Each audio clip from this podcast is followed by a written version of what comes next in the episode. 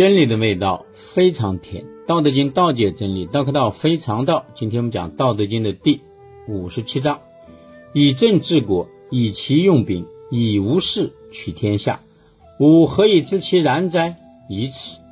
天下多忌讳，而民弥贫；民多利器，国家之昏；人多技巧，其物之起。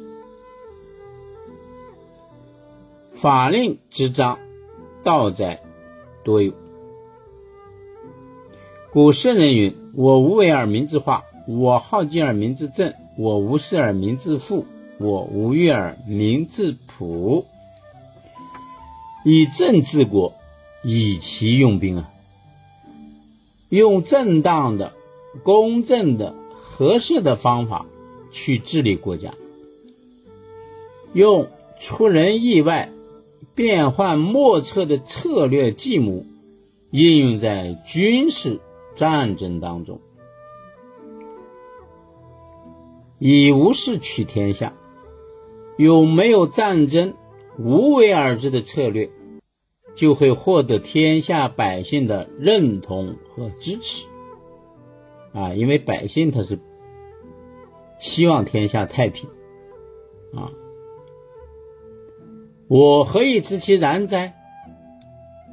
我为什么知道上面说的这些方法是对的呢？以此，是因为这些原因啊。什么原因呢？哎，以下呢这一段就是老子说的原因：天下多忌讳，而民弥贫。如果天下数量越来越多的禁忌啊，就是这个不能干，那个不能干。那老百姓因为顾忌的太多，那这个做不成，那个做不成，最后导致百姓所获取的物质越来越少，最后慢慢就走向了贫穷。民多利器，国家之昏。如果老百姓手中手中有越来越多的武器了，就说明。啊，这个国家的社会出现混乱的现象越来越多，人多技巧，奇物之起啊！如果百姓啊越来越多的在使用这种奸诈、虚夸不实的东西、狡诈这种行为的时候，那那些邪恶的东西。啊，奇怪的东西，各种稀奇邪物也自然就会增多。法令之章，道在多有。如果法律法令不断的在增加，而且在频繁的使用，啊，它使用的这个速这个速度啊，效率啊，明显的在增多了。不断频繁的在使用，那就说明盗窃的、掠夺的、作乱的、危害国家安全的人，这个数量也在增加呀。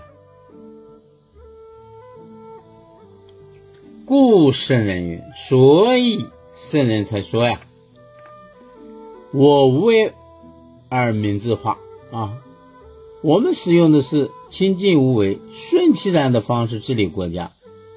所以呢，百姓就会自然生长化育，以上那些问题呢，当然也就自然就消除掉了。